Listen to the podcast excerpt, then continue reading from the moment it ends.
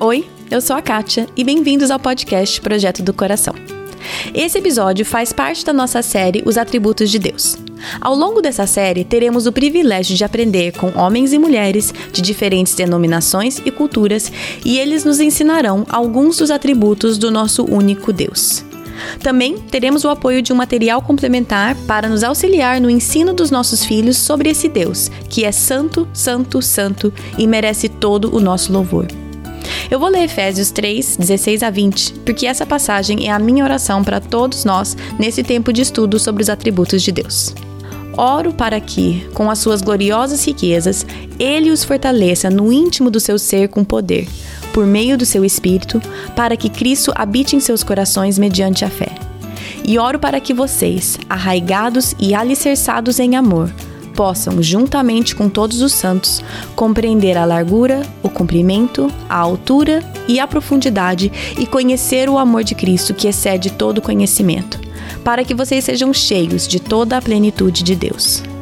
A aquele que é capaz de fazer infinitamente mais do que tudo o que pedimos ou pensamos, de acordo com o seu poder que atua em nós, a Ele seja a glória na Igreja e em Cristo Jesus, por todas as gerações, para todo sempre. Amém.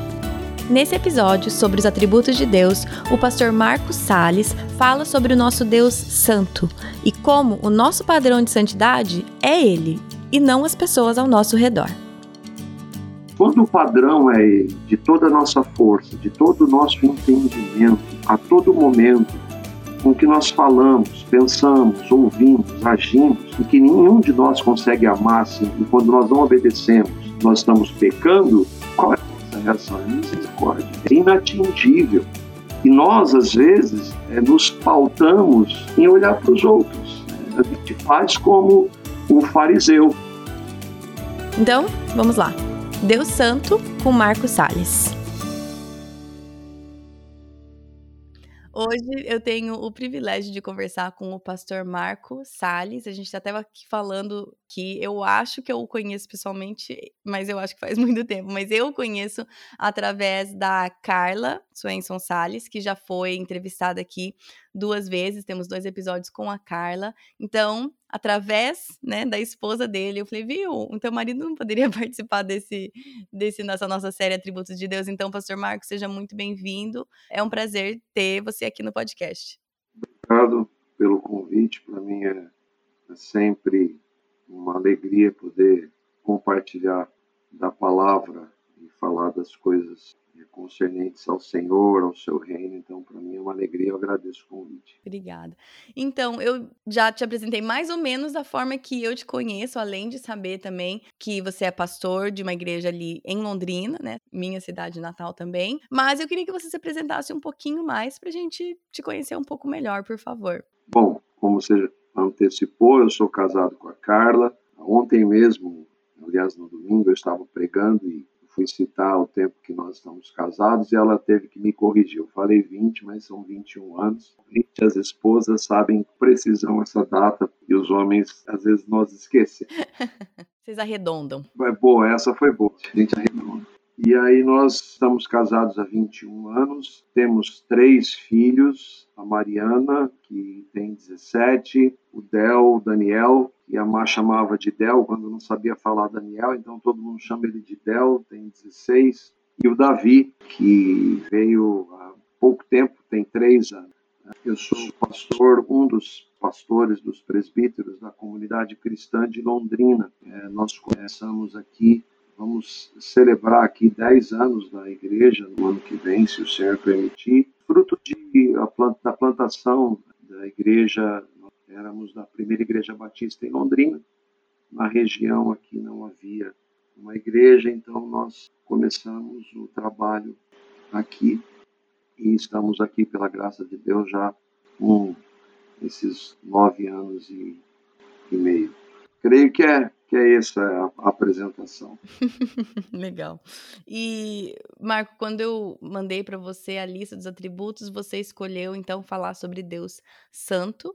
E por sinal, esse episódio é o último da série deste ano, né? Continuaremos ano que vem, mas vamos dar uma pausa. Então eu queria saber por que que foi este atributo que você escolheu para falar? Essa é uma boa pergunta. Eu tenho, pela graça de Deus, tratado com os irmãos da nossa igreja e sempre estou mencionando isso. Ah, hoje nós estamos vivendo, e eu falo isso com muita tristeza, em um meio que evangélico que basicamente só fala que Deus é amor. Hum. E é claro, ele é amor. A palavra dele é clara em afirmar isso. E a maior expressão de que ele é amor foi ter enviado o seu filho para salvar pecadores. Uhum. Por outro lado, um dos atributos que tem sido esquecido é esse atributo de que ele é santo. E muitos, infelizmente, têm ido por um caminho que eu creio esquecido desta característica de Deus, desse atributo de quem ele é.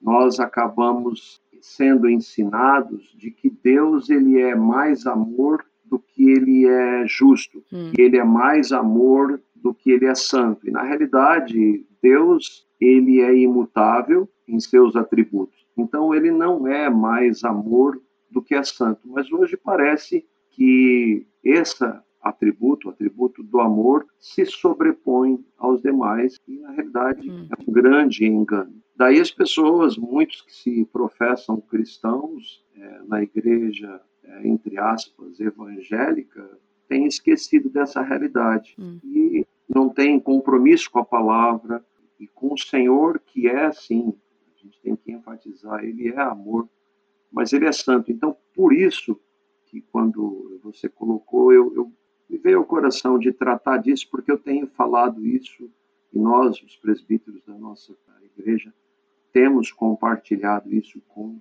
os irmãos. O nosso Deus, ele é amor, mas ele, ele é tão santo quanto ele é amor. Hum, sim. É, e legal, tô ansiosa aqui para ouvir o que você tem a dizer então sobre a santidade de Deus e, e sim, acho que em vários outros atributos tem se tocado nessa tendência de sobrepor o amor de Deus ou como se esse atributo sobressaísse a outros, como você mesmo citou. E é uma coisa que eu tenho visto também é que essa divisão que a gente faz, que Deus é, né, até que eu tô fazendo aqui para essa série, é, é meramente pedagógica para nós buscarmos compreender, né, sistematizar aqui o nosso conhecimento, mas que Deus, Deus é quem ele é, né? Não é que ele é mais um ou mais outro. Mas eu queria então começar e pedir para você definir então o que é santidade, o que que é Deus santo, porque a gente no podcast aqui a gente lê o livro A Santidade de Deus do Sproul, uhum. e ele fala sobre santo significa separado, e muitas vezes a gente pensa também santo, a gente pensa como pureza. E ele faz uma distinção um pouco assim, mas eu queria que você começasse dando uma definição. Quando nós dizemos Deus é santo, o que nós deveríamos compreender com isso? É legal você citar o Sproul, que eu tenho inclusive uma citação dele, ele, hoje ele está na, na, glória com o Senhor. Uhum. É um irmão que, que eu admiro muito, um homem muito importante para a igreja do nosso uhum. tempo. Com a palavra santo, e aí a gente procura ir um pouco na raiz ou entender o que, que a palavra significa, especialmente para nós que, como nós é, no Brasil, nós estamos num país que é predominantemente católico, o conceito de santo, quando se fala de santo, é, é muito voltado para a ideia das imagens dos santos católicos. E a palavra santo, como você mesmo disse, ela significa basicamente separado. E no hebraico, eu estava vendo esses dados, hum. no hebraico, ela kadosh, a transliteração do hebraico é kadosh, e no grego é agios, que é a palavra no hebraico, porque é no Antigo Testamento, e no grego no Novo, e ela aparece mais de 600 vezes em toda a Bíblia. É claro que ela, algumas vezes, ela vai se apresentar como uma realidade para a igreja, para os cristãos, para a prática, para ações santas, mas basicamente, a maior parte das vezes, ela é utilizada para definir Deus como sendo santo. E, esse, e, essa palavra significa exatamente isso, uhum. separado. E eu gosto de tratar com os irmãos que ela é basicamente separado deste mundo, desta realidade que foi maculada pelo pecado para Deus. E aí entra esse conceito também da pureza, de que Deus ele está separado desta realidade nossa devido ao pecado. Ele não tem nenhuma relação com o pecado. Ele não pode ter nenhuma relação com o pecado, porque qualquer expressão de pecado, justamente porque este atributo, a santidade dele, mostra que ele é puro, que ele não tem nenhuma comunhão com o pecado. E aqui eu tenho três citações aqui de irmãos. Um deles chama-se Cornelius Van Til. Ele disse: Por santidade de Deus, queremos dizer a absoluta pureza, daí a palavra que você citou, eterna de Deus. Deus é puro. Nós não temos ideia do que isso significa, uhum. Plena. A gente crê nisso, uhum. mas nós não entendemos, porque nós estamos impregnados. Uhum. Mesmo convertidos a Cristo, infelizmente, nós ainda trazemos é, muito das características que estão sim sendo tratadas por Deus do pecado. Então a gente não consegue entender plenamente isso. Uhum. O outro irmão, o Luiz Berkoff, ele diz: a santidade de Deus é um de seus atributos transcendentais, então, além, daí então além da nossa realidade, e às vezes mencionada como perfeição de Deus. Então a separação, a pureza, a perfeição de Deus é, são então definidas pela palavra santa. E aí uma citação do Sproul que você disse, ele diz assim: quando a Bíblia chama Deus de santo, ela quer dizer primeiramente que Deus é transcendentalmente separado. Ele está tão acima e além de nós que nos parece estranho. Uhum. Por isso que assim nós cremos, a Bíblia fala que Deus é santo e, é, e ele é puro, ele é sem pecado, ele é perfeito. Nós cremos nisso porque a palavra de Deus diz, mas entender isso com a nossa mente finita, imaculada, nós não entendemos. Uhum.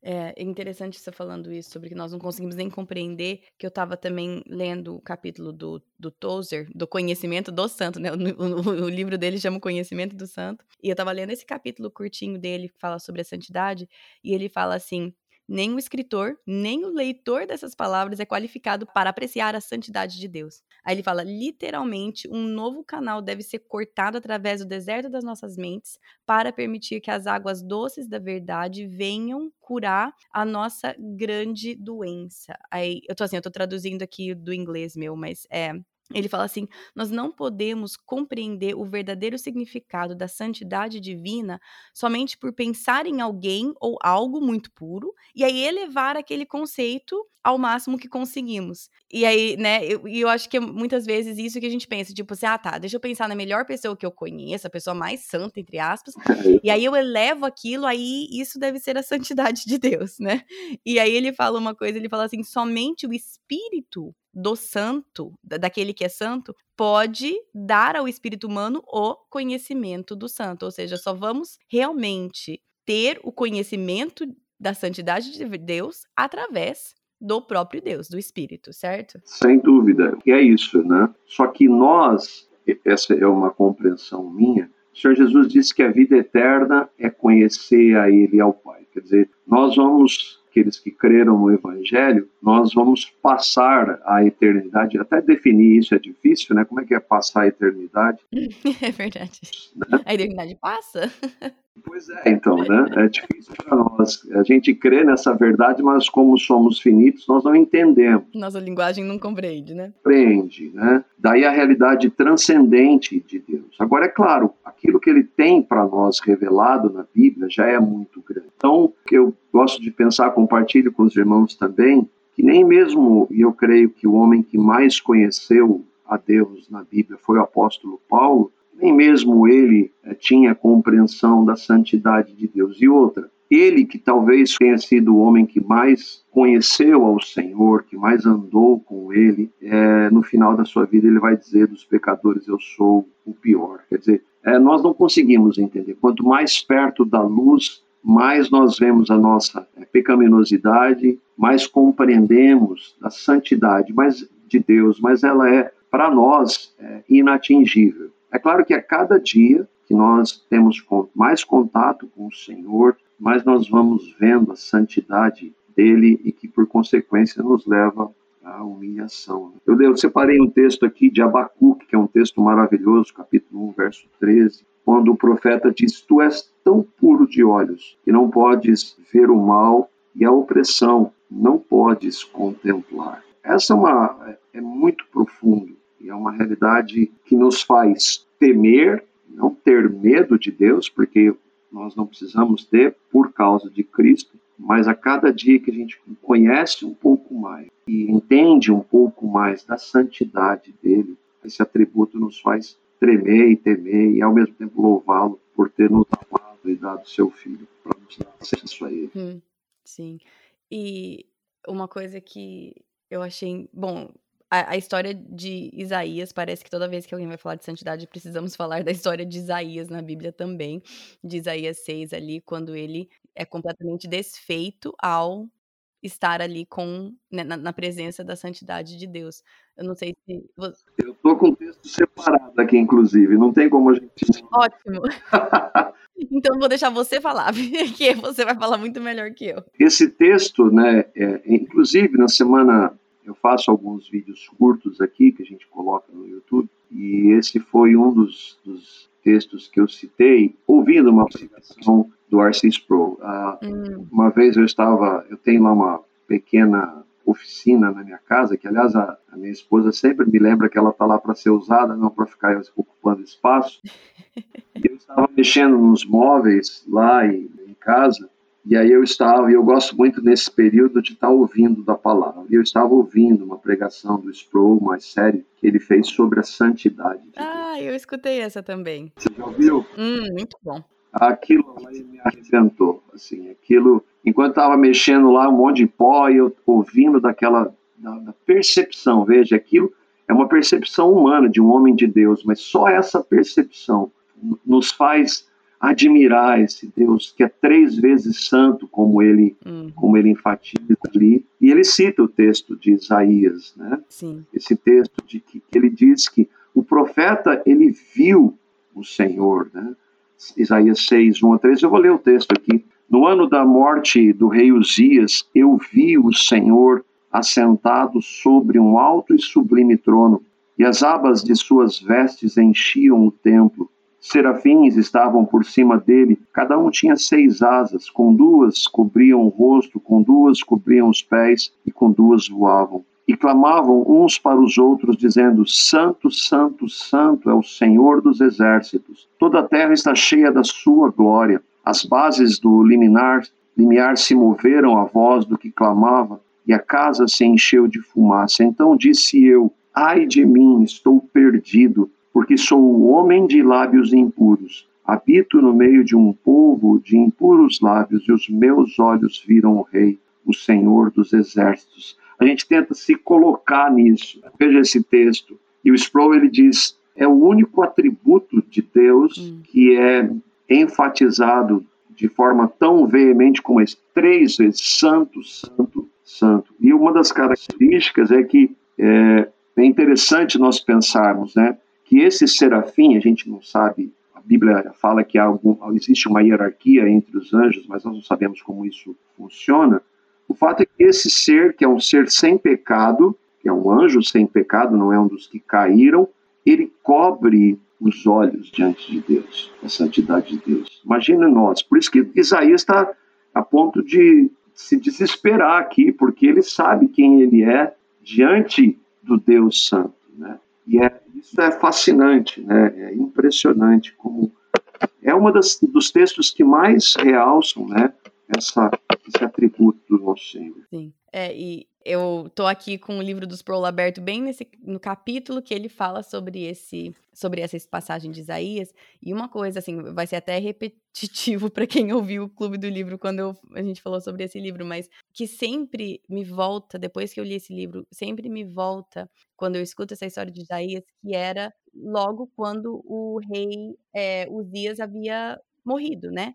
Então rei estava morto, e aí o que os Pro traz é que aqui o rei estava morto, mas quando Uzias entrou no templo, ele viu outro rei, o rei supremo, aquele que senta no trono de Judá, ele viu o Senhor. E aí né, em outros lugares ele fala assim, né, que quando Isaías entrou no templo, estava numa crise ali na terra de, de soberania, de quem ali então ia ser o, né, o rei, enfim. E aí Uzias estava morto, e então, dentro dessas circunstâncias, os olhos de Isaías foram abertos para ver o rei verdadeiro da nação, né? Ele viu então, viu então Deus sentado no trono, o soberano. E aquilo me chamou muita atenção, e eu fiz até anotações aqui na, na minha beirada do livro, falando assim: muitas vezes eu só vejo Deus como ele assentado no trono, na soberania dele, quem ele realmente é, nos meus momentos de crise, ou seja, quando o meu rei, entre aspas, né, morreu, aquela coisa que eu então depositava minha esperança, ou seja, que for, é, aquilo foi embora, nestes momentos é que eu então muitas vezes Deus abre os meus olhos para ver quem é o verdadeiro rei. E, e, nesses momentos assim em que a santidade e aí que eu gostaria que a minha reação fosse como diz Isaías, que é cair no chão de joelhos, né? Quem sou eu?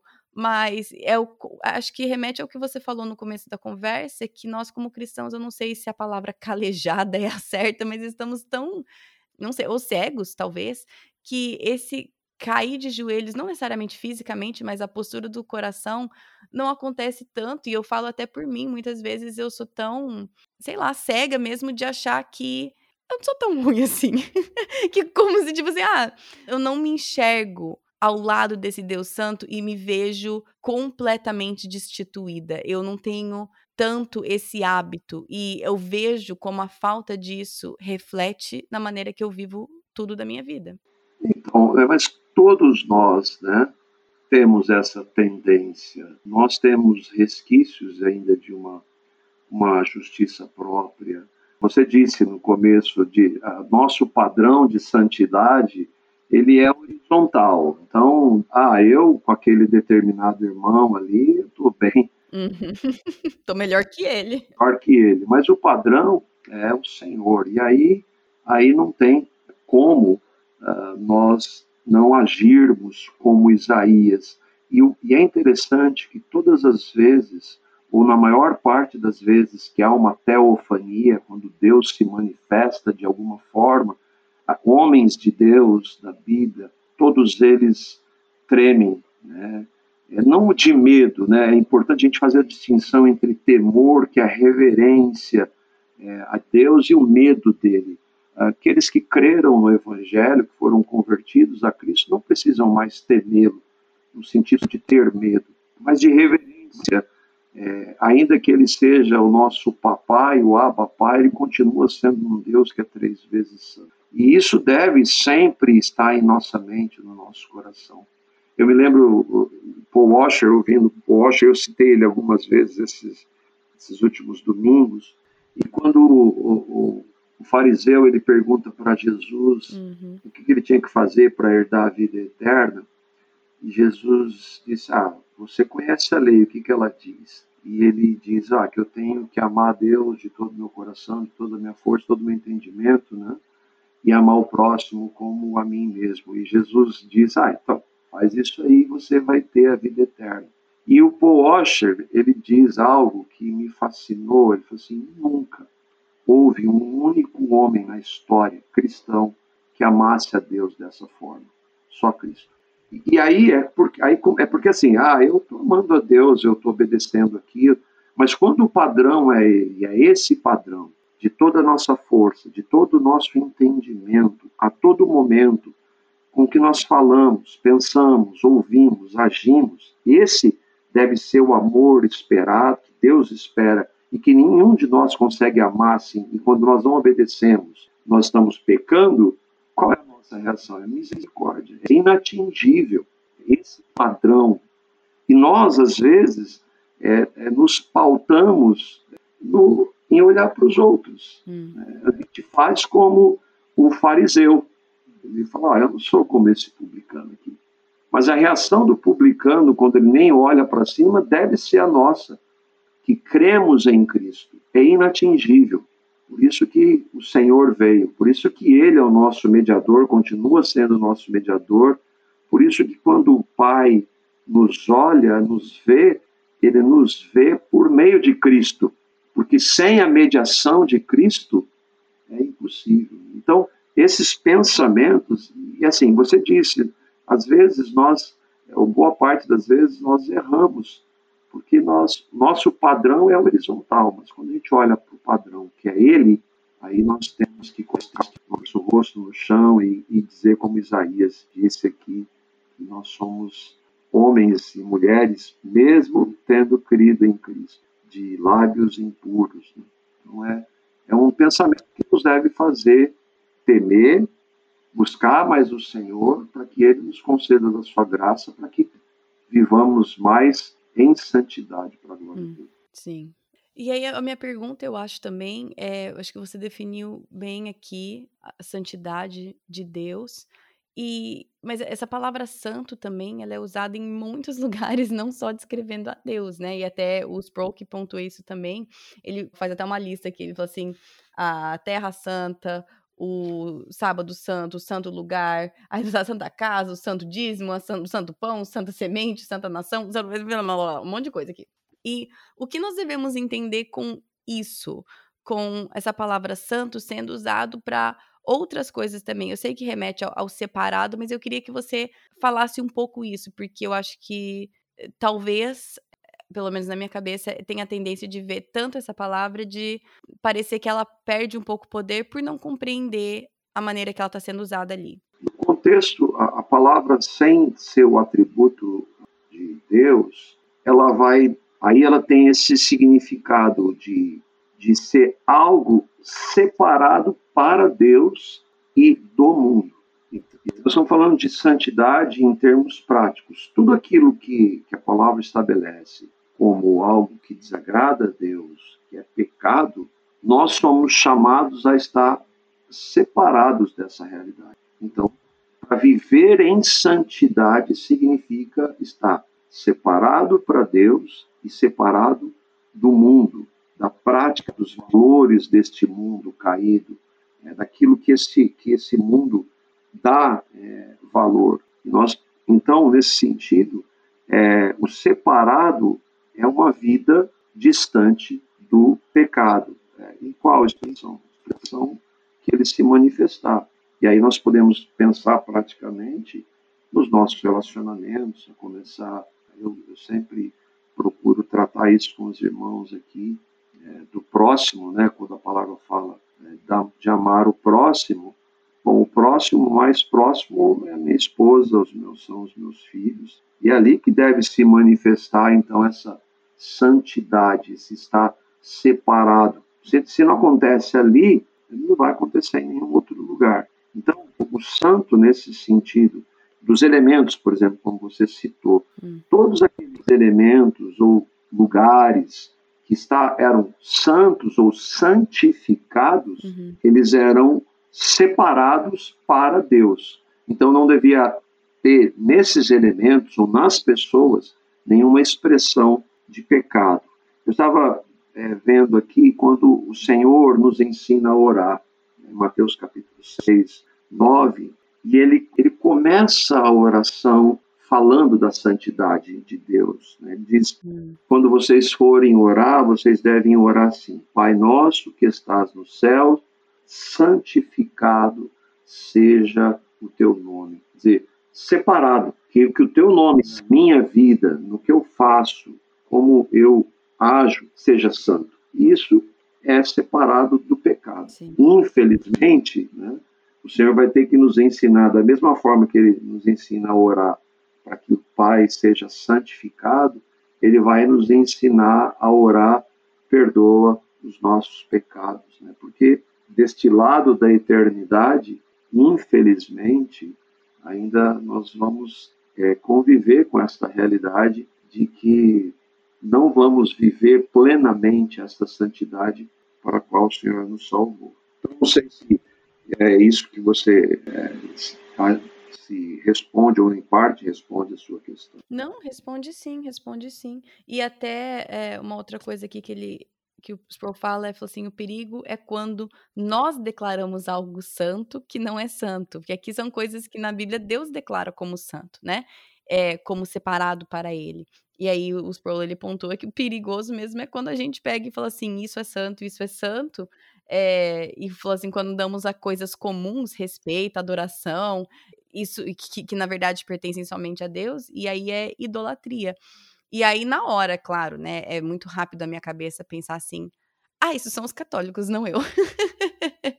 Mas é, eu vejo quanto eu a idolatria e atribuir a algo como santo que não foi Deus que estabeleceu ali aquilo como santo, o quanto eu eu faço isso na minha vida também é, não é pela falta de imagens na minha casa que eu não atribuo algo como santo, né? Acho que a gente, é, eu, eu, tratei disso no domingo, que nós, nós temos, todos nós é, que vivemos um contexto religioso, a gente acaba, mesmo tendo crido no Evangelho, a gente traz algumas características que a gente chama de legalismo. É, e eu creio que se encaixa nisso que você está dizendo. Vou fazer tal coisa porque aquilo ali não é santo. Uhum. A gente tem que voltar para o padrão que Deus estabeleceu para nós. Uhum. O que, que estabelece o que é o não santo? É a palavra do Espírito Santo, inspirada pelo Espírito Santo. E nós, como nós tendemos ao, ao legalismo, de acrescer coisas à palavra de Deus, a gente acaba estabelecendo aquilo como uma regra de santidade uhum. e que na realidade não tem base na palavra. Então isso também é a religiosidade, dependendo da, da forma que ela se expressa, eu creio que se encaixa nisso que você disse, de ser também um ídolo, de ser tornado santo algo que Deus não estabeleceu que fosse como que fosse santo. É as listinhas que a gente faz, né? Isso é isso é de Deus, isso é do mundo. Isso é coisa de crente, isso é coisa de não crente. Algumas são, né, interpretações corretas nossas do que a, a Bíblia nos instrui, mas muitas são, como você falou, né, os adendos que a gente coloca ali na Bíblia. Hum. Eu queria então, Marco, por mais que você já tenha citado várias coisas, eu queria que você nos ajudasse a ver na Bíblia, por mais que acho que é um, é, assim, muitos dos atributos são um pouco mais sei lá, eh, não vejo a santidade de Deus como algo que está muito escondido dos nossos olhos na Bíblia. Mas eu queria que você me ajudasse aqui a compreender a base bíblica para dizermos que então Deus é santo, a não ser, assim, é até ridículo falar isso, porque todos os salmos declaram a santidade de Deus, sem contar muitos outros lugares. Mas eu queria que você me ajudasse na situação aqui, na, na palavra de Deus. Então, eu, eu separei alguns textos que, poucos, né, dentre eles eu já citei, que mostram como o Senhor é, é santo, né? o Deus Trino ele é santo. E uma das manifestações claras disso é quando Deus manda que fosse construído inicialmente o tabernáculo, que deveria simbolizaria a presença de Deus com o povo de Deus, deveria ser montado e desmontado de acordo com a ordenança de Deus para que o povo caminhasse. E, e no tabernáculo, que é Hebreus vai explicar aquele templo, aquele lugar, como sendo uma sombra de Cristo, havia ali o lugar que é chamado o Santo dos Santos, né? ou né? Santíssimo, que era dentro né, do tabernáculo e depois do templo, era aquele espaço em que ninguém podia entrar, porque ali é, estava a presença de Deus. Nós sabemos que Deus ele é onipresente presente, né? ele não se resume a um local, mas ali era a representação de que Deus estava com o seu povo. E esse lugar chama Santo dos Santos ou lugar santíssimo. Então, ali a gente já vê uma das realidades que mostram essa separação e de como Deus ele exigia ou ele permitia que um único homem, que era o sumo sacerdote, que representaria o povo diante dele, poderia entrar ali uma única vez no ano, é, apresentando um sacrifício, caso contrário, ele não seria aceito. Então, essa figura, esse sacrifício do animal, do cordeiro, para que ele pudesse entrar com derramamento de sangue, aponta de maneira tão maravilhosa para o sacrifício de Cristo na cruz, mostra que a santidade de Deus está clara ali. O texto de Êxodo, no capítulo 26, verso 34, ele fala, diz assim, por asa coberta do propiciatório sobre a arca do testemunho no lugar santíssimo. Então, ou lugar santíssimo, algumas versões dizem santo dos santos. Então, aqui a gente vê, nessa situação do Antigo Testamento, uma, um, um, o atributo de Deus no, na Bíblia, por exemplo, no Antigo Testamento. O outro texto que eu separei é o texto de Isaías, que a gente já citou, que aí está falando de um outro contexto, já de Deus falando pelos profetas que ele estabelece para falar ao seu povo. E aí no Testamento, eu, eu separei aqui um, um texto também que já nós tratamos aqui, eu pincelei o texto que é quando o Senhor ele nos ensina a orar, primeira coisa que ele fala, ele se refere à santidade de Deus. E é por isso que é, eu, eu, às vezes eu, eu me entristece ver a igreja hoje como ela está, porque isso praticamente não é tratado. A igreja está preocupada com, quando eu digo a igreja, estou falando especificamente do evangelicalismo, né? É, e que aquilo que é fruto de de algumas influências ruins nos Estados Unidos, né, e que a gente acaba trazendo e que não se trata sobre isso. Né? Uhum. É muito mais um, é um emocionalismo, uhum. um triunfalismo, é, um conceito de amor permissivo e que não se fala de santidade, porque a santidade, como a gente estava conversando há pouco, uhum. você lendo o livro, a gente lendo o texto, a santidade ela vai nos levar ao lugar que a gente deve sempre estar, uhum. que é de humilde, que é de temor. E aí falta isso na, na igreja, eu creio, infelizmente. Mas o texto que, que e aí eu peguei é, o apóstolo Pedro, ele citando o texto é, de Levítico, quando o Senhor ordena que nós sejamos santos. Em Levítico vai dizer 20, 26, Ser-me-eis santos, porque eu, o Senhor, sou santo, e vos separei dos povos para serdes meus. E Pedro vai citar esse texto séculos depois, ele diz, 1 Pedro 1,16: Porquanto está escrito, sede santos, porque eu sou santo. Então aqui a gente também vê que o que o Senhor é, espera como nós vivamos, agora sem andarmos com Ele, nós jamais poderemos viver uma vida de santidade. Mas nós somos chamados à santidade, a uma vida separada para Ele e do mundo, porque Ele é assim. E é em Cristo Ele nos capacita. E um outro texto, e é, é o último texto que eu separei, é de Apocalipse. Então a gente vê, né? No início, quando Deus chama o seu povo, ele separa, ele já mostra a sua santidade é, por meio do tabernáculo, depois do templo. É claro que, como você mesmo disse, os salmos, a Bíblia está cheia da expressão da santidade. Quando Cristo vem, ele manifesta então a sua santidade é, por meio daquele homem, Deus encarnado, que vive uma vida plenamente santa, sem nunca cometer nenhum pecado. Daí nas cartas nós vamos ver que aqueles irmãos apóstolos, apesar de serem pecadores, enfatizando a santidade. E por último, e aí a visão que, que João tem, Apocalipse capítulo 4, verso 8, ó, nós, nós, estamos, nós vimos o profeta Isaías no Antigo Testamento dizendo santo, santo, santo é o Senhor, e aí a gente vê João numa visão da nova realidade, é, dizendo assim, Apocalipse 4, 8. E os quatro seres viventes tendo cada um deles, respectivamente, seis asas, estão cheios de olhos ao redor e por dentro. Não tem descanso nem de dia nem de noite, proclamando: Santo, Santo, Santo é o Senhor Deus, o Todo-Poderoso, aquele que era, que é e que há de vir. a gente poderia ver vários outros textos, né? Mas eu, eu separei esses aqui para mostrar, por exemplo, né, como existem alguns outros dizendo, que o Deus do Antigo Testamento é diferente é, do Deus. Ah, o Deus do Novo Testamento ah, é um Deus de amor e o Deus é, do Antigo Testamento é um Deus mau. Não, é exatamente o mesmo três vezes santo de Isaías e o mesmo três vezes santo do apóstolo do amor em Apocalipse. Uhum. Eu vou fazer uma pergunta aqui, até porque eu gostaria de ter essa discussão aqui também.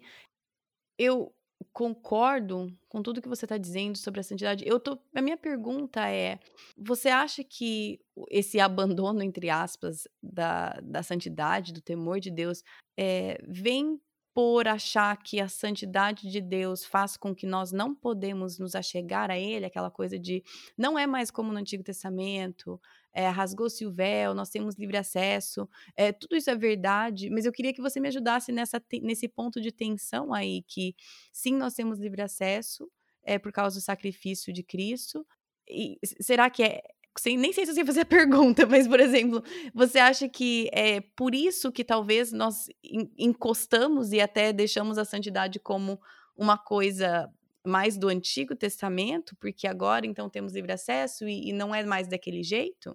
Então, quando eu falo, por exemplo, do evangelicalismo, eu, eu penso num segmento, falo com pesar, de que muitas dessas pessoas que se professam cristãs, uhum. é, elas nem sabem o que é o evangelho.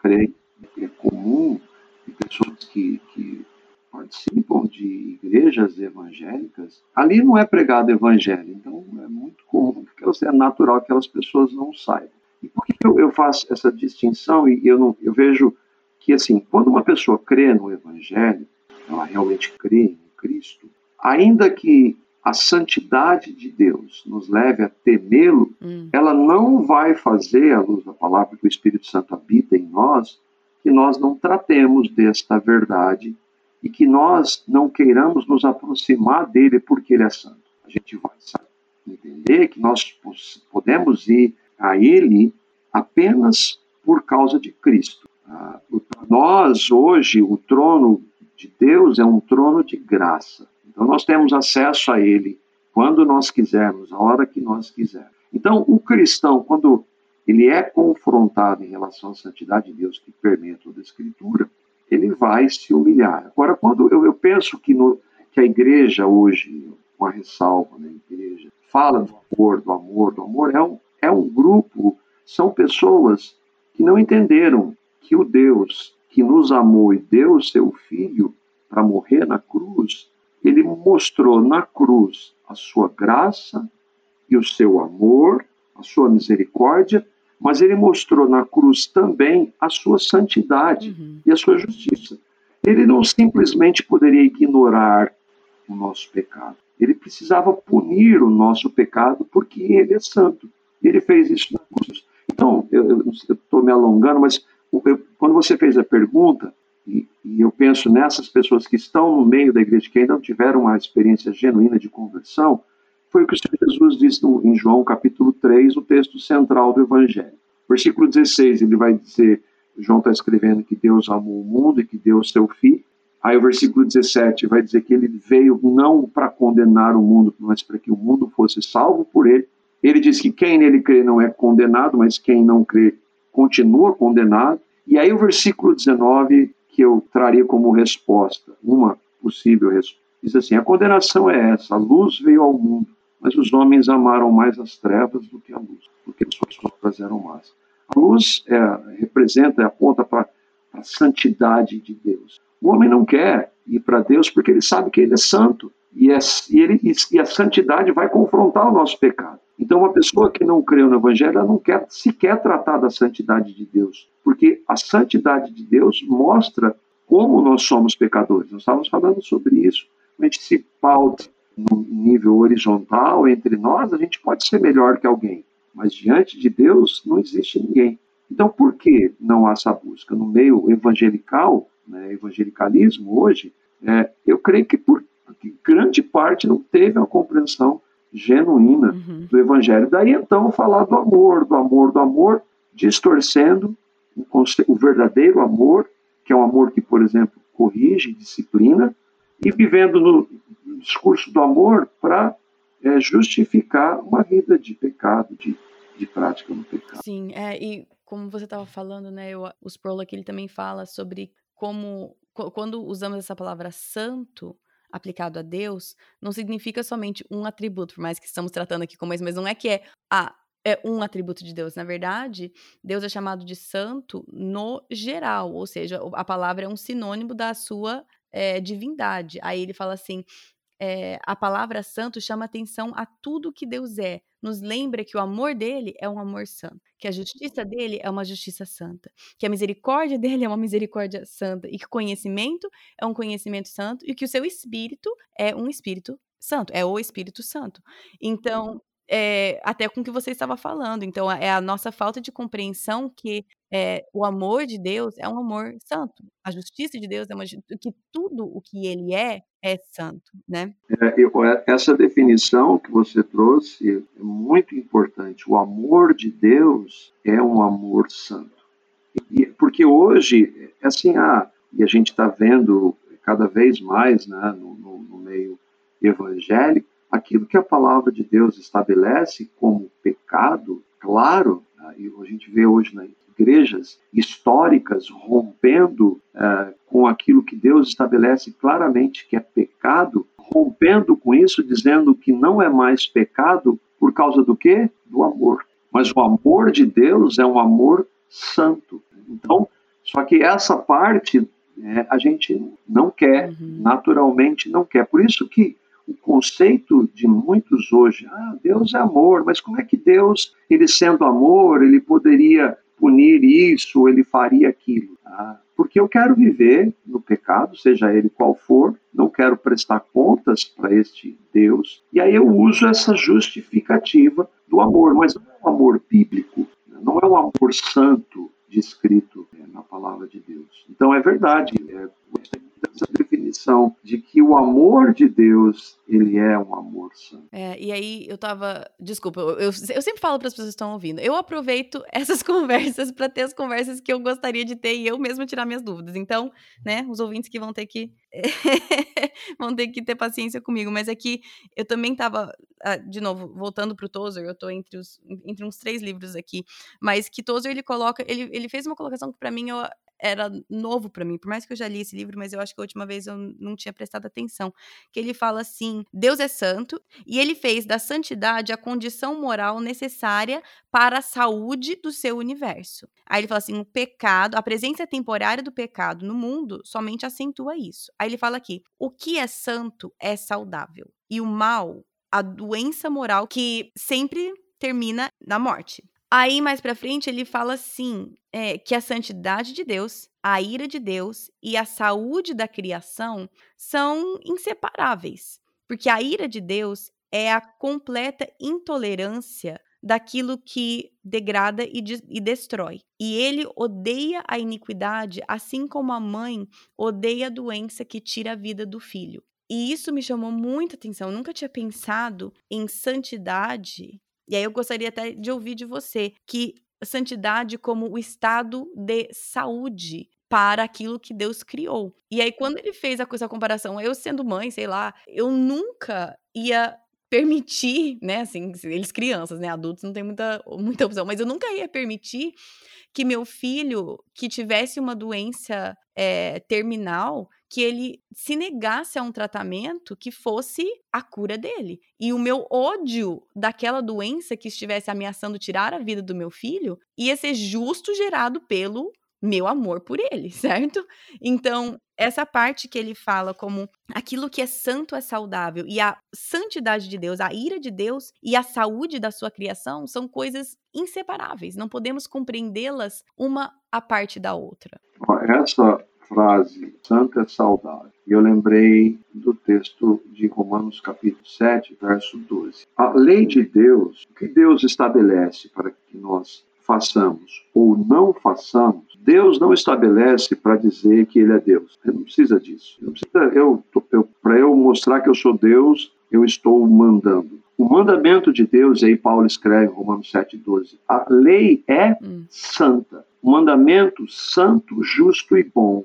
Então, quando a gente fala de que é santo, se eu estou obedecendo ao que Deus disse, eu estou praticando a santidade, aquilo é saudável. Uhum. Aquilo é porque Deus, a lei de Deus, ela reflete o caráter dele. Então, nesse sentido, essa é uma grande verdade. Agora, o homem natural, ele não quer saber da santidade de Deus. Ele se opõe a Deus. Eu, eu tratei essa semana, uma semana retrasada com os irmãos, e é, muito forte que os, e, e, às vezes a gente confunde isso, por exemplo, no meio religioso, tá? e quando eu falo de religioso, eu falo de todos os níveis, inclusive no meio religioso evangélico, né? de pessoas que se professam cristãs, se professam evangélicas, mas não creem no evangelho. O Senhor Jesus diz assim, que o mundo odeia a ele, e quando ele está falando disso, ele está falando inclusive para pessoas religiosas. Os fariseus eram religiosos, os fariseus tinham todo o conhecimento do Antigo Testamento, da Bíblia do momento, mas eles odiavam. Uhum. Eles se pautavam a santidade que era totalmente hipócrita, era falsa. Né? Então, a, isso que você está é, dizendo, e que da citação do Tozer, sim, é, o que é santo é saudável porque é o que Deus estabeleceu. O que Deus estabeleceu e ele criou no início, tudo era muito bom, fomos nós, né, com a influência do diabo que corrompemos tudo isso. Tudo que ele estabelece é muito bom, inclusive a lei dele, que é santa. E se a gente desobedece, a gente vai sofrer as consequências é, da desobediência. E aí então não vai estar sendo saudável, para usar a expressão que você E é, o, o, o Dane Ortland, no livro dele, Manso e Humilde, também traz um, é, essa imagem também de um pai com um filho doente. É, e que você falou até, por exemplo, que nós nós não gostamos da santidade de Deus, porque é, é um tratamento de uma doença nossa, né, o pecado, que não é confortável, muito pelo contrário, é muito dolorido, né? E muitas vezes o que estamos fazendo então é negando aquilo que traz cura, porque traz um desconforto. E, olha, por mim eu, eu ficava aqui, mas eu vou, é, vou, vou, vou chegar no último ponto, que é que é o fato que a santidade de Deus está aqui na nossa listinha, assim, né?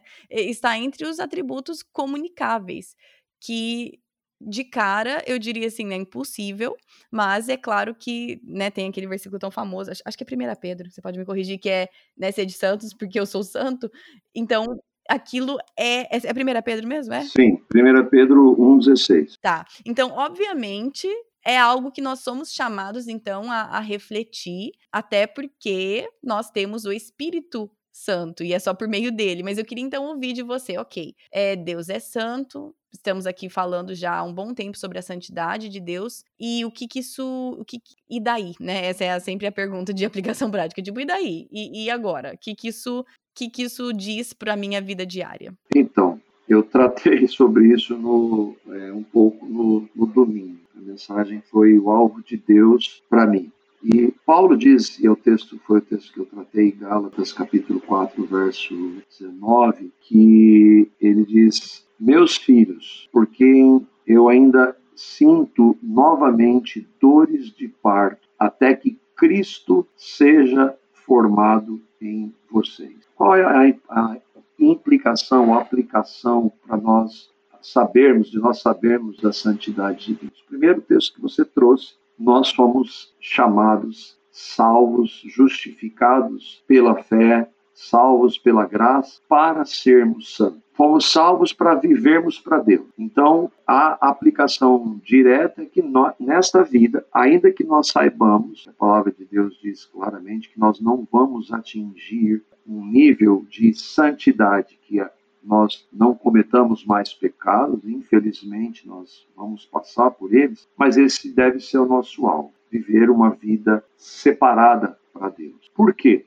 E é um dos textos que eu tenho tratado também com os irmãos aqui e que me marca muito quando Jesus disse assim: Se vocês me amam, obedeçam os meus mandamentos. Então, qual a razão da santidade? Por que, que o Senhor nos chama para ser santo? Primeiro, porque Ele é. E para ter um relacionamento, é, nós precisamos de santidade. Segundo, por amor a Ele, nós somos chamados para ser santos. É uma vida separada na nossa casa, no nosso relacionamento, no nosso lar, em todos os níveis, na maneira como nós, uhum. casados, tratamos os nossos cônjuges, os nossos filhos, no relacionamento onde Deus nos coloca no nosso trabalho para sermos sal e sermos luz ali, isso tem implicação em santidade, em tratar com a verdade. Ah, na igreja, no relacionamento com os nossos irmãos. Então, se Deus é santo, e ele nos ordena para sermos santos, isso deve ser o nosso alvo. Agora, para a gente poder andar em santidade, a gente precisa de comunhão com Ele.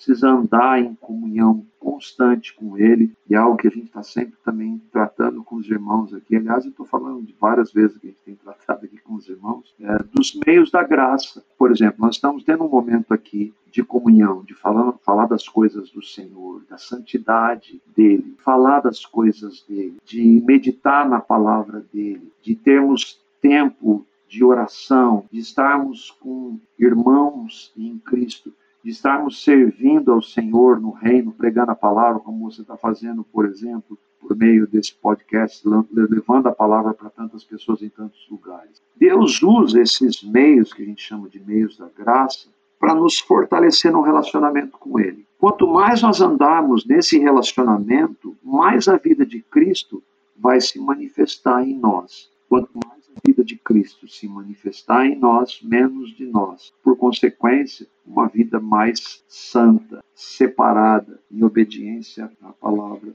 de Deus. Então, é, o que, que isso muda que a gente olha para a santidade? Reconhecer que uhum. nosso Deus é santo, que ele nos justificou pela graça para que pudéssemos viver uma vida santa nesse mundo, para que nós andemos na presença dele, porque em nós não há nenhum poder para viver uma vida santa. Nossa, Jesus disse que a carne para nós que aproveita, a gente precisa ter comunhão com ele. E no final e por último, para resumir, eu diria, o alvo é por amor a ele viver uma vida santa. Eu creio que isso tem implicação prática né, de nós, neste mundo aqui, ainda que a gente vai errar, infelizmente, a gente tem que falar isso com tristeza. O nosso alvo é viver a cada dia, cada dia que o Senhor nos concede, uma vida separada para Ele. Isso significa viver uma vida santa por amor a Ele.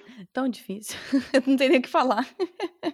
ai, ai. Impossível, se nós não andarmos em comunhão com Ele, uhum, não é possível. É. E outra, quanto mais nós andarmos também, nós vamos ver algumas coisas que a gente até nem estava atento, como Davi fala, Senhor, vê se há em mim algum caminho mau. E quanto mais a gente andar na luz, coisas que a gente nem considerava, a gente vai, Senhor, está me mostrando na sua palavra hoje que pela sua graça o Senhor me concedeu vitórias, uma vida santa em algumas dessas áreas que eu era derrotado, mas hoje o Senhor está me mostrando que há tantas outras para que o Senhor santifique, manifeste a sua vida. Então, vai ser sempre é, é, esse pêndulo, né, de louvar o Senhor porque Ele vai nos conceder graça para viver vidas santas. Por outro lado, Ele vai estar sempre nos mostrando como a gente precisa andar com Ele, porque desse lado aqui da eternidade vai ter sempre coisa para ser tratado por Ele. Por isso que sem Ele, né, Ele, o Senhor Jesus não disse, né, sem vocês não podem fazer coisa alguma. Quanto mais andarmos com Ele, mais Ele em Sua graça vai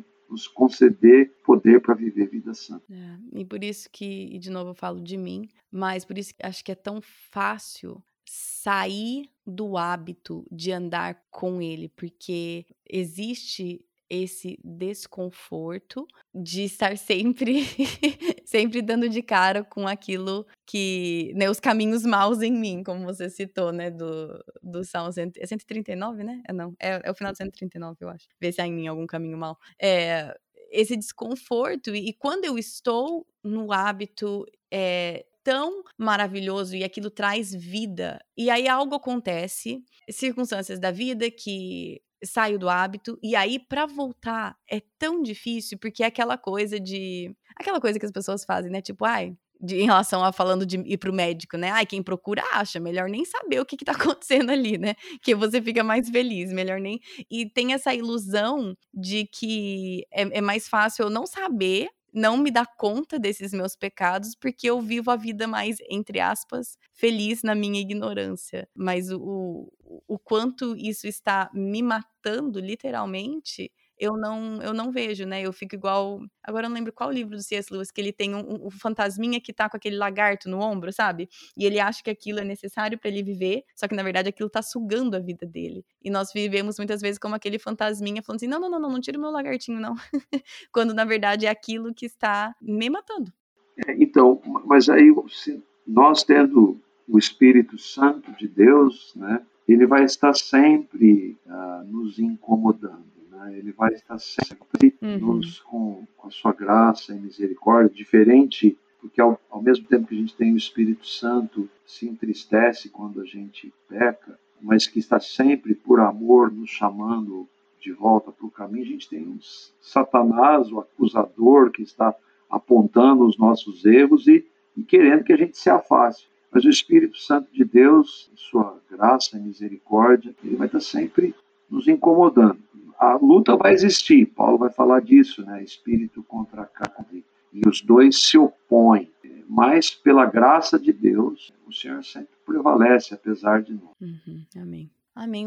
Pastor Marco, eu queria que você. Você falou várias vezes, já ah, eu tratei isso no domingo, ou tenho um vídeo no YouTube. Você poderia é, passar para gente onde as pessoas podem ouvir é, e assistir essas, esses recursos que vocês produzem? É, e também qualquer outro recurso que você gostaria de indicar sobre esse assunto. Bom, a gente tem uma página no YouTube que todas as mensagens estão lá. Se você colocar, abrir no YouTube, na procura lá, é Comunidade Cristã de Londrina, e lá estão as nossas as pregações que a gente faz aos domingos. A gente tem os cultos de domingo às 9h30 e às 19 horas e depois as mensagens são editadas e colocadas lá. Ah, tem um livro, e esse é um clássico, né, que eu gostaria de indicar, que é a Santidade Sem a Qual Ninguém Verá o Senhor, do J.C. Ryle, que é um livro que é indicado sempre e que eu creio que é uma boa ferramenta, porque vai tratar da santidade de Deus e que vai tratar dessa questão prática da vida de santificação. Santificação é o Senhor em nós. É, é que a palavra diz, né, que nós devemos levar sempre por todo lugar o morrer de Jesus para que a vida dele se manifeste no nosso corpo mortal. Então, santificação santidade em nós, a santidade de Deus, só pode ser vivida pela vida de Cristo em nós. Então, eu creio que esse livro, ele é um livro que é um clássico, né, esse livro, e acho que vale a pena, né, os queridos que ouvem você aí, se tiverem acesso, vale a pena adquirir. Hum, legal. Muito obrigada. Pastor Marco, eu poderia pedir para você, você encerrar esse tempo em oração, por favor? Claro, vamos, vamos orar. Pai, nós te damos graças por este tempo de, de comunhão, de falar das coisas do Senhor e especialmente falar da sua santidade, da tua santidade, Pai, Filho e Espírito Santo. Ah, nós não temos compreensão plena, creio que jamais teremos plenamente de quão santo o Senhor nosso Deus é. E só o fato de pensarmos sobre esta realidade e de vermos como os teus filhos na Escritura, quando refletiram sobre ela, tremeram diante do Senhor e temeram, eu te peço que o Senhor nos leve a ter essa reação. Ainda que tenhamos acesso ao Senhor pelo trono de graça, pelo que Cristo fez, pela sua morte e ressurreição, por ter nos incluído no seu corpo, nos fazendo morrer e ressuscitar para uma nova vida. Que tenhamos em Ti, Pai, como Tua palavra nos ensina, nosso Papai, Ainda assim, o Senhor é o Deus três vezes santo. Leva-nos a temer mais a Ti e a buscar mais o Senhor, que o Senhor conceda a Sua santidade, para que possamos viver nesse mundo que a cada dia que passa está mais distante do Senhor. Nos conceda da Sua graça, do Seu poder, do poder do Teu Santo Espírito, para que vivamos vidas santas neste mundo. Nós sabemos, Senhor, que se pecarmos, nós já fomos perdoados na cruz. Todos aqueles que creram no Evangelho já foram perdoados. Mas o nosso desejo, por amor a Ti, por ter, pelo Teu amor para conosco, é que o Senhor nos conceda graça e vitória sobre os nossos pecados. Capacita-nos, Senhor, a viver vidas que honrem o Seu nome, que o glorifiquem, que nós possamos fazer de verdade tudo para a Sua honra e glória. Isso implica, Senhor, em vivermos vidas santas porque o Senhor é santo. Te damos graças por esse tempo, por essa oportunidade de compartilhar da tua palavra. Tudo isso nós é, reconhecemos, oramos e agradecemos na mediação de Cristo Jesus, nosso Salvador, nosso Senhor. Amém. Amém.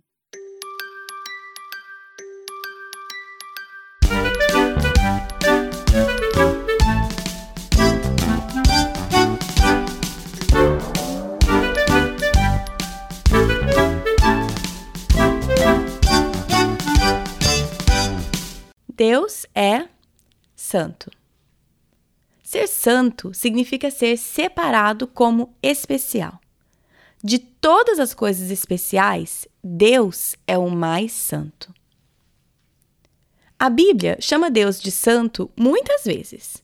Ser santo significa ser separado como especial. Algo que é santo é diferente de todas as outras coisas. É diferente dos outros e separado de forma especial para ser importante. Que outras coisas são especiais para você? Imagino que seu aniversário seja um dia especial para você. Seu aniversário é separado como um dia especial para celebrar a sua vida. Deus também separou dias especiais para celebrarmos Ele também, como Páscoa, Natal e todo domingo, quando adoramos a Deus como uma igreja. De todas essas coisas especiais, Deus é o mais santo. Seu nome, sua presença e suas promessas. Ele é o mais importante de todos. Ele é ainda mais especial que o Natal ou o seu aniversário. Antes que Jesus viesse à Terra, as únicas pessoas que podiam chegar perto da presença de Deus eram os sacerdotes. Uma vez por ano, um sacerdote seguia instruções detalhadas, entrava em um quarto especial, chamado de Santo dos Santos, e sacrificava uma ovelha. A ovelha morria para que Deus perdoasse os pecados das pessoas por um ano. Por que hoje não temos sacerdotes que sacrificam ovelhas em quartos especiais? Quando Jesus morreu na cruz, ele se tornou o sacrifício final. Nossos pecados são perdoados não somente por um ano, mas para todo o sempre. Como pessoas que seguem a Jesus, nós somos separados e santos. Nós podemos entrar na presença de Deus quando quisermos, através da oração.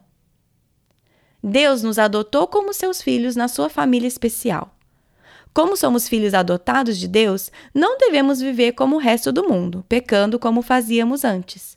Devemos imitar a Deus para que outras pessoas também queiram fazer parte da sua família especial. Deus é santo isso significa que você é especial.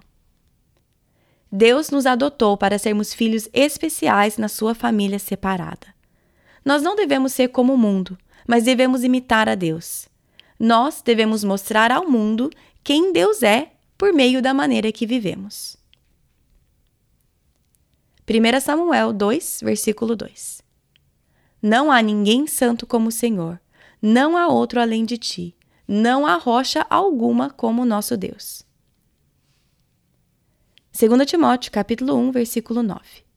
Que nos salvou e nos chamou como uma santa vocação, não em virtude das nossas obras, mas por causa da sua própria determinação e graça. Versículo para a memorização. Sejam santos, pois eu, o Senhor, sou santo. E eu os separei dos outros povos para que vocês sejam somente meus. Levíticos 20, 26. Querido Deus Santo, você é o mais santo, o mais separado, o mais especial. Obrigado por me fazer o seu filho especial. Você é especial para mim também.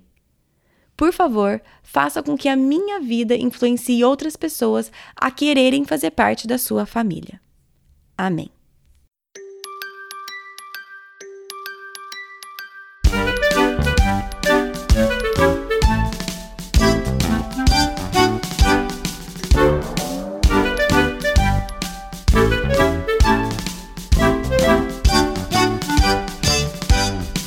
Bom, como eu já falei, foi um prazer ter o Marco aqui no podcast.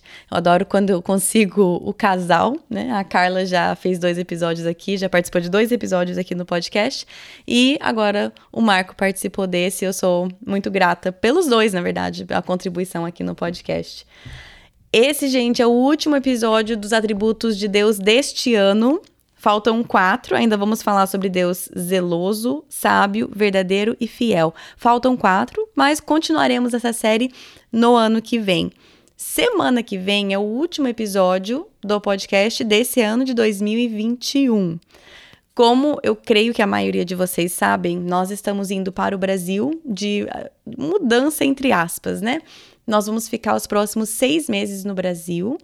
Então, de no meio, do meio de dezembro até o começo de junho, estaremos no Brasil, em Londrina.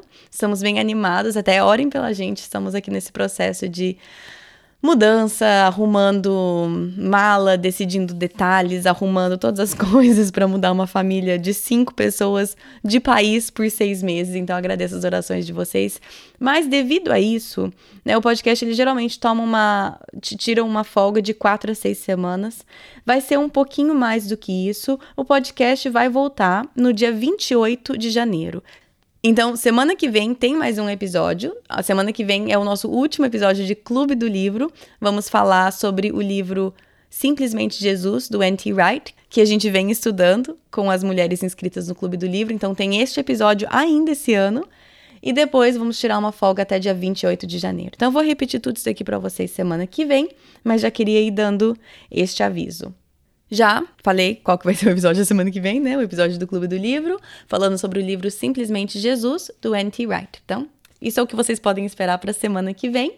E vocês podem seguir o podcast nas redes sociais. No Facebook é Projeto do Coração, no Instagram é arroba PDC Podcast, o site é projetodocoração.com. Aproveite e use esse tempo de folga do podcast para voltar a escutar os episódios que você perdeu ou revisar alguns. Já aviso também que as redes sociais também estarão meio que em off. A Mari tá sempre lá, então se vocês tiverem pergunta, pode mandar, mas saibam que também vai estar tá tudo meio em off até o final de janeiro. Mas se vocês seguem lá, vocês vão estar tá sempre a par se tiver alguma mudança. Por hoje, acho que é isso. Bom final de semana para vocês e até semana que vem. Na Bíblia, em Miqueias 5:5, está escrito que ele será a sua paz. Se eu acredito na Bíblia, eu acredito que apesar das minhas circunstâncias, Ele será a minha paz. Meus filhos estão tocando terror dentro de casa? Ele será a minha paz. Estou me sentindo culpada por não passar mais tempo com os meus filhos? Ele será a minha paz. Estou cansada de ter as mesmas brigas de sempre com meu marido? Ele será a minha paz. Gritei e perdi a paciência de novo? Ele será a minha paz. Vamos tentar lembrar disso e, com a ajuda de Deus, escolher a viver nessa paz todos os dias.